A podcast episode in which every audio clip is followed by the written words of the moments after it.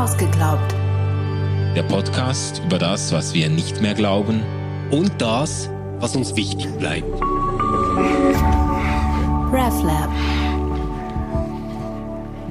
Hallo zusammen, herzlich willkommen zu Ausgeglaubt, zur Zwischenfolge. Wir haben die letzten zwei Wochen äh, ferienbedingt keine Zwischenfolge gehabt, aber dafür zwei tolle Folgen. Eine davon mit Thorsten Dietz zur Frage, was ist eigentlich christlich, was darf sich mit, mit Recht christlich nennen. Und da habt ihr euch auf allen Kanälen äh, sehr intensiv an der Diskussion beteiligt und wir haben ein paar Kommentare, Rückfragen zusammengestellt, auf die wir an dieser Stelle eingehen wollen. Stefan, kannst du mal... Ja, ähm, ich habe den ersten Kommentar von Dave. Dave hat geschrieben, hi, danke für den Podcast und eure spannenden Gedanken. Gerne, Dave. Als ehemaliger Evangelikaler beobachte ich diese Szene weiterhin und stelle immer wieder fest, dass dort großen Wert darauf gelegt wird, das Christliche zu definieren bzw. festzulegen, wann etwas nicht mehr christlich ist. Sie gehen so weit, gewisse Säulenthemen festzulegen, die darüber entscheiden, ob jemand noch als Christ oder Christin bezeichnet werden darf oder nicht. Wie steht ihr zu solchen Äußerungen? Ja, also äh, kann ich gut nachvollziehen. Äh, so diese äh, Denke ist mir natürlich vertraut. Und also ich würde ich würd beides sagen. Das eine, wir haben ja auch darüber gesprochen, es gibt ein Bedürfnis, das ist überhaupt nichts Theologisches an sich, sondern etwas ganz Soziologisches oder Psychologisches. Es gibt ein Bedürfnis von Gemeinschaften, sich auch irgendwo durch Abgrenzungen zu definieren mhm. und zu sagen, okay, also wenn man zu uns gehören will, dann äh, hat man bestimmte Überzeugungen. Es wird auch ein FCB-Fan wird es in der Fankurve schwierig haben mit einem äh, FCZ-T-Shirt oder so. Äh, das, äh, da, da hat man so gewisse Grundüberzeugungen, auch abgrenzende, die man, die man hegt. Und da finde ich das eigentlich, grundsätzlich finde ich das äh, einfach menschlich, aber eben dann definieren zu wollen, was das Christliche ist und dann jemand anderem das Christsein abzusprechen, mhm. das finde ich natürlich, das ist sehr problematisch. Es ist auch nicht nötig. Also man, man, kann ja, man kann ja doch sagen, ich bin auf diese und diese Weise Christ und ich habe Mühe ähm, mit, vielleicht Mühe mit diesen und diesen Überzeugungen oder die teile ich überhaupt nicht. Die sind für mich auch vielleicht weit weg, aber man kann das ja immer auch ein Stück weit brechen und sagen, ja, ich muss und kann nicht die Grenze ziehen zwischen dem, was legitimerweise christlich gelten darf und ja. nicht. Ich habe mich mal in einem Podcast von Dino und Stego mit Ihnen genau über diese Säulengeschichte unterhalten. Ah, ja, oder? genau. Und ich glaube, ich finde es gar nicht schlecht, wenn jemand für sich bestimmt, was ähm, zum jetzigen Zeitpunkt ja. für diese Person ganz wichtig ist an ihrem oder seinem Glauben. Ja. Das, das genau. finde ich total in Ordnung. Hinter dem Säulenbild steckt aber noch eine andere Idee. Das Säulenbild meint ja nicht nur, ich halte mal fest, was ich elementar finde, mhm. weil, weil dann müsste es ja ein Boden sein, quasi, auf dem wir spielen oder Kirche bauen oder Christsein ja. leben. Ja. Bei den Säulen ist die Idee, dass wenn ich eine solche Säule zum Einsturz bringe, also zum Beispiel Gott ist der Schöpfer der Welt, mhm. wenn ich daran nicht mehr festhalte, dann stürzt alles andere ja. eigentlich wie ein Kartenhaus zusammen. Ja, ja, ja. Und da bin ich eben halt nicht sicher, ähm, ob das nicht eigentlich viel mehr eine Beobachtung ist, dass Menschen Glaubensentwicklungen machen, ja. indem sie etwas lernen, etwas adaptieren und dann von außen her quasi mit diesem Säulenbild festgestellt wird, oh, das ist ein Zusammenbruch, da ist etwas kaputt gegangen. Ja. Aber das wahrscheinlich in den allermeisten Fällen für diese Menschen gar nicht als etwas Destruktives oder Zerstörerisches wirkt, mhm. sondern eher so wie, ah, diese Überzeugung hatte ich mal, jetzt geht es ohne sie und es geht mir gut. Mm, mm. Ähm, also ja. de deswegen, ich, ich glaube, dieses äh, Säulenbild hat man nicht, wenn man selbst äh, an diesem Punkt ist, Glaubensüberzeugungen zu hinterfragen und aufzugeben, sondern das hat man eher von außen, wenn man befürchtet, dass das eigene Glaubenskonstrukt aufgrund der Freiheit anderer vielleicht unter Druck geraten könnte. Ja, ja. Also ich, ich hätte einfach Mühe mit dem Bild, weil es sage jetzt mal, das Paradebeispiel für ein statisches Bild ist. Also Ja, das stimmt. seine Metapher ist enorm statisch, eben Säulen. Da, wenn, wenn man daran wackelt, dann bricht alles zusammen Ja. und so. Äh, das hat für mich nichts Relationales. Und, und, Ja. und Glaube äh, äh, hat für mich sehr viel mit, mit Beziehung zu tun, mit Gottes Beziehung Mhm. und auch mit Beziehung zu anderen, äh, mit denen man unterwegs ist. Und da, da, da ist, also ich finde das immer schwierig, da, äh, da dann von Säulen zu sprechen. Das, Mhm. Ich, ich, ich finde es halt auch deswegen ziemlich schwierig, weil Jesus eigentlich an keiner Stelle, wo er gefragt wird nach guter Religionspraxis, sage ich Ja. jetzt mal so, das hätte man natürlich nicht so genannt. Ja, ja. Aber der sagt ja an keiner Stelle, es gibt diese 16 Dinge, die du glauben musst, Mhm. sondern er sagt eigentlich, halte die Gebote und äh, liebe Gott von ganzem Herzen Ja, mit all deiner genau. Kraft. Und äh, da würde ich halt sagen, naja, die Gebote halten verstehe ich jetzt mal primär als, als eine Tätigkeit. Also Ja. etwas, das wir tun. Ja. Also quasi versuche anderen in Nächstenliebe zu begegnen und das bedeutet, töte sie nicht, bestiehl sie nicht, also etc. ja, oder? genau, im Negativen und Genau. im, im und Positiven. im Positiven wäre es wahrscheinlich Nächstenliebe. Nächstenliebe, Vergebung oder Genau. Barmherzigkeit oder whatever. Ja. Also würde ich sagen, wenn wir jetzt da schon inhaltlich etwas festmachen wollten, Ja. dann wäre das bei, bei Jesus wahrscheinlich die Nächstenliebe und die Gottesliebe. Ja. Das könnte man jetzt verbinden mit der nächsten äh, Rückfrage von, von Katharina oder mit dem Kommentar. Sie schreibt, äh, äh, das ist eine interessante Fragestellung, eben die nach dem, nach dem wahrhaft Christlichen. Für mich hätte die Folge noch länger sein können. Ja, äh, wir, Wir hatten Hunger. genau, wir waren Wir waren kurz vor dem Mittagessen, Ja, Katharina. musste was. Genau. Äh, mir, mir wurde nicht ganz klar, was genau für euch bedeutet, dass Jesus das Zentrum ist. Wir haben ja da gesprochen, so man äh, vielleicht ist es verheißungsvoller, nicht von den Grenzen her zu denken, Ja. sondern vom Zentrum her.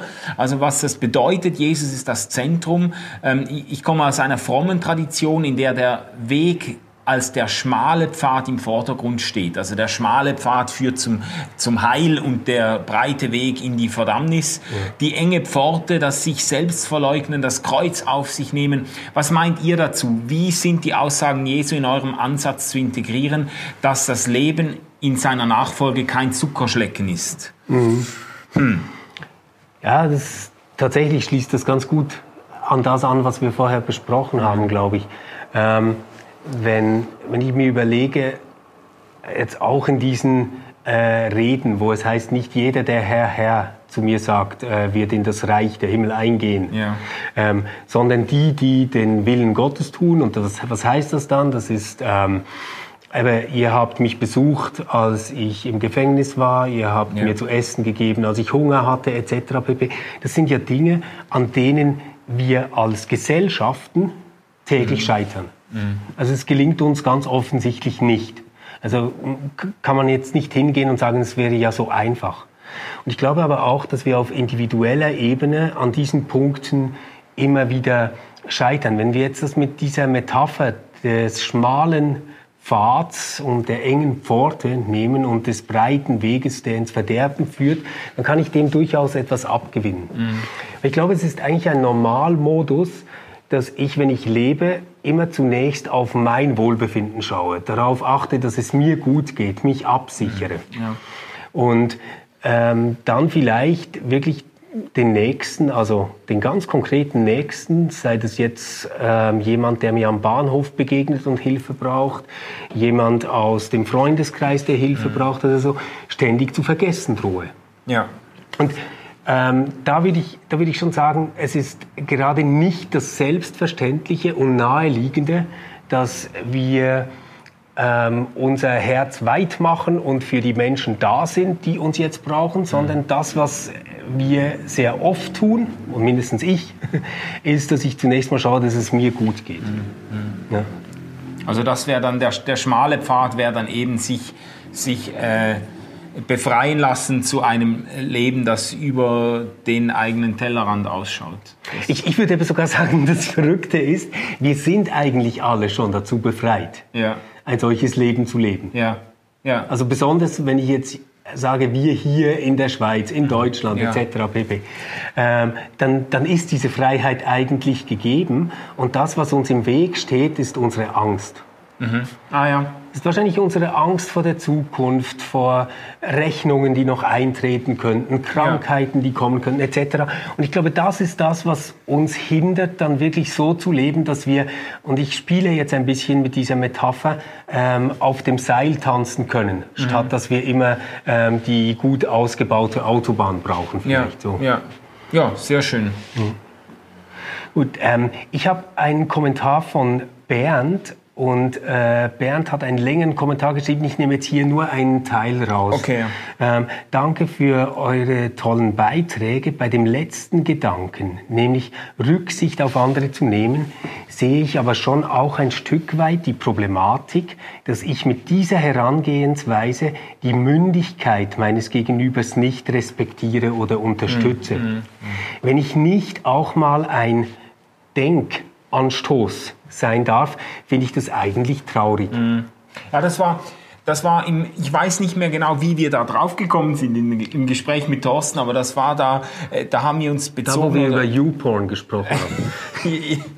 Ja, du hast das dann als Beispiel ja. eingefügt, sehr hilfreich. YouPorn ist das neue Götzopferfleisch. Genau, ja, das Darum war, ging's nämlich. genau, da ging es um die Stelle äh, im 1. Korinther 7 oder so, das Götzenopferfleisch, wo, wo Paulus sagt, ja, es gibt Dinge, äh, zu denen fühlen sich einige befreit und andere, für andere ist das äh, ein absolutes No-Go. Und dann spricht er von der Rücksicht darauf, mhm. dass man um der, des Anstoßes willen, den andere nehmen können, mhm. dass man auf Dinge verzichtet, dass man ja. eben in, in seinem Beispiel kein Götzenopferfleisch isst, wenn das Leute als anstößig empfinden und so. Da ging es um Rücksicht. Und er fragt jetzt äh, äh, Bernd, ja gut, aber dann, dann äh, stutzt man sich ja ständig selber zurecht und gibt dem anderen gar nicht die Gelegenheit mhm. zu wachsen mhm. oder äh, darf auch gar nie provokativ sein, so dass der andere vielleicht ins ja. Nachdenken kommt. Ja.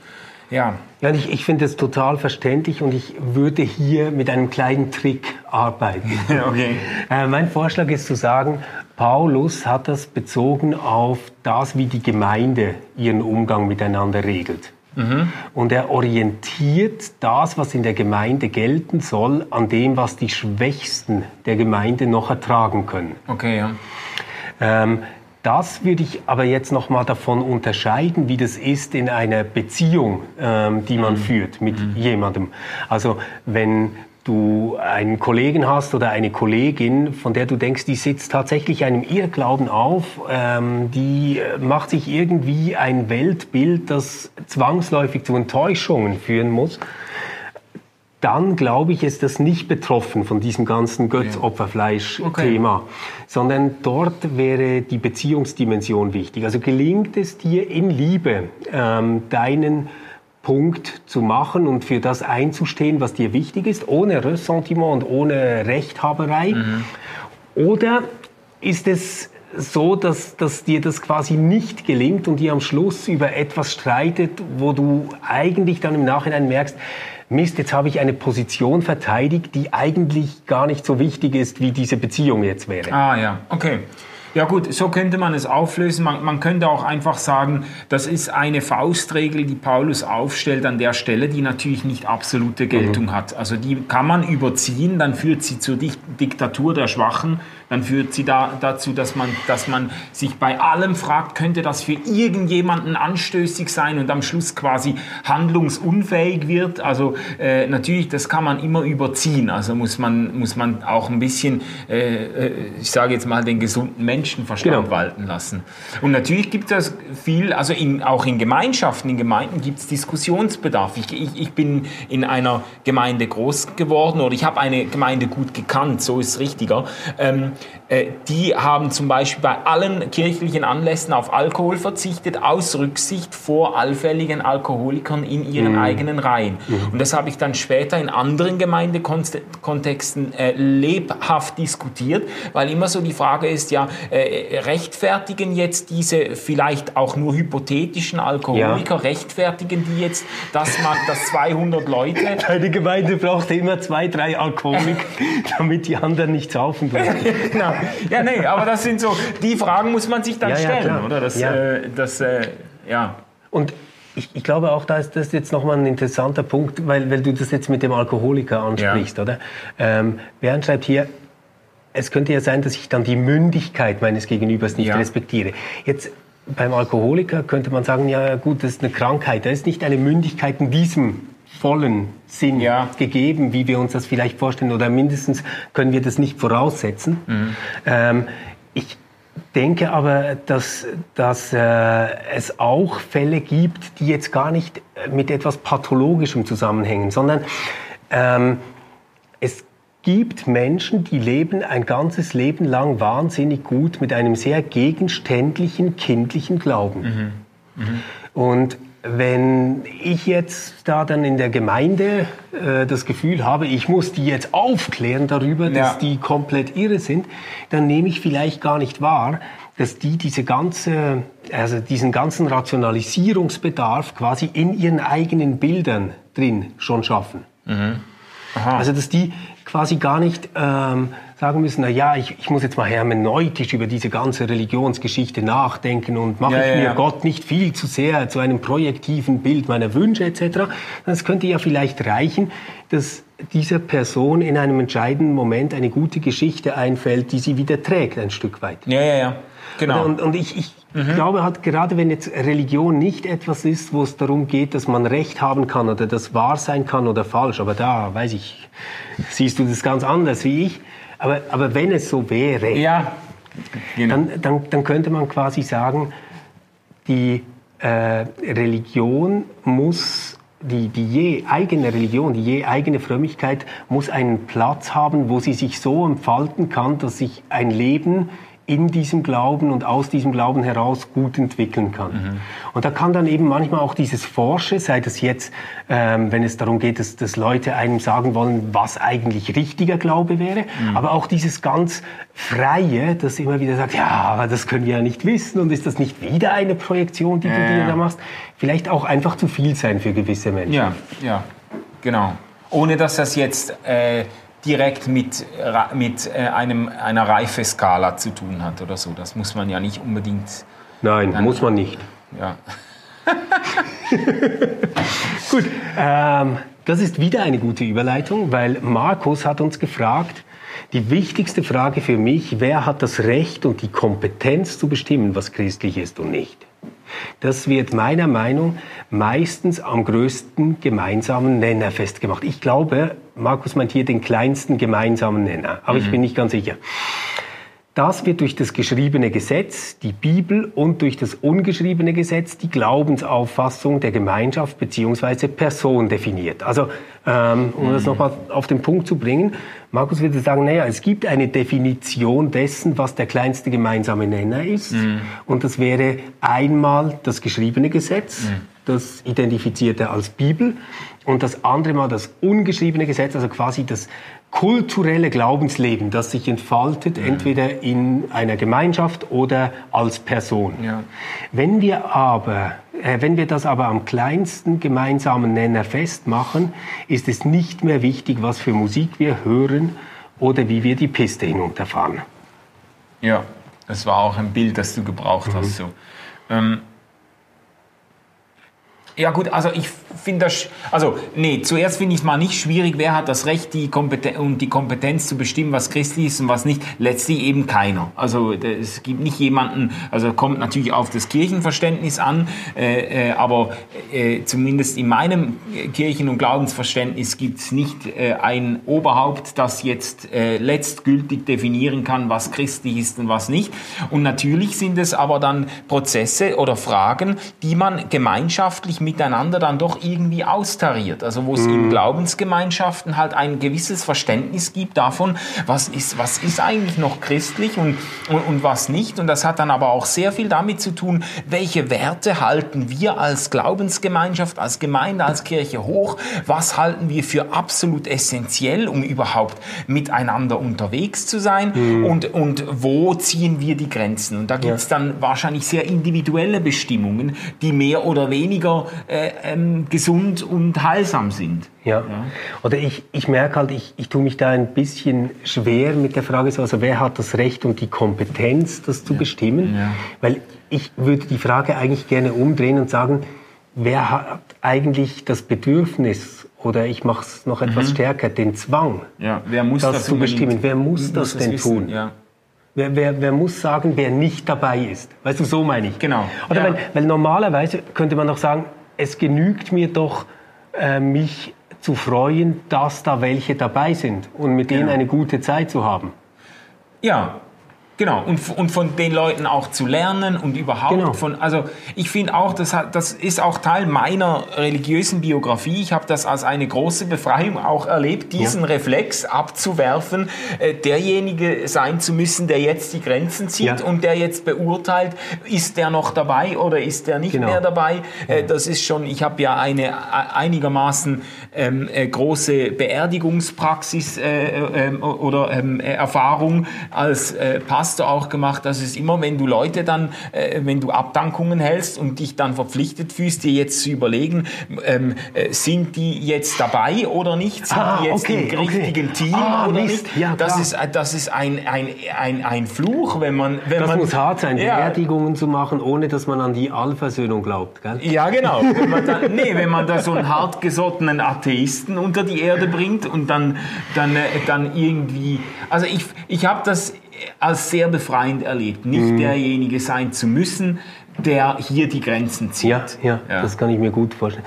Und dann mit diesem zweiten Teil, also ähm, quasi der Vorschlag jetzt, dass dieser kleinste gemeinsame Nenner durch das geschriebene Gesetz, die mhm. Bibel, ja. ähm, ich, ich habe da ein anderes Verhältnis, glaube ich, merke ich gerade von, von Schrift und dem, was du, Markus, die äh, Glaubensauffassung der Gemeinschaft oder Person, also das ungeschriebene Gesetz, mhm. äh, bestimmst. Ich würde das vielleicht mit, mit anderen Worten versuchen. Ich würde sagen, für mich ist die Bibel eine Vorgabe, an der sich viele andere auch schon abgearbeitet haben, die sie versucht haben zu deuten, mit der sie ähm, ein Stück Leben verbracht haben mhm. und, und, und auf dem Weg waren. So.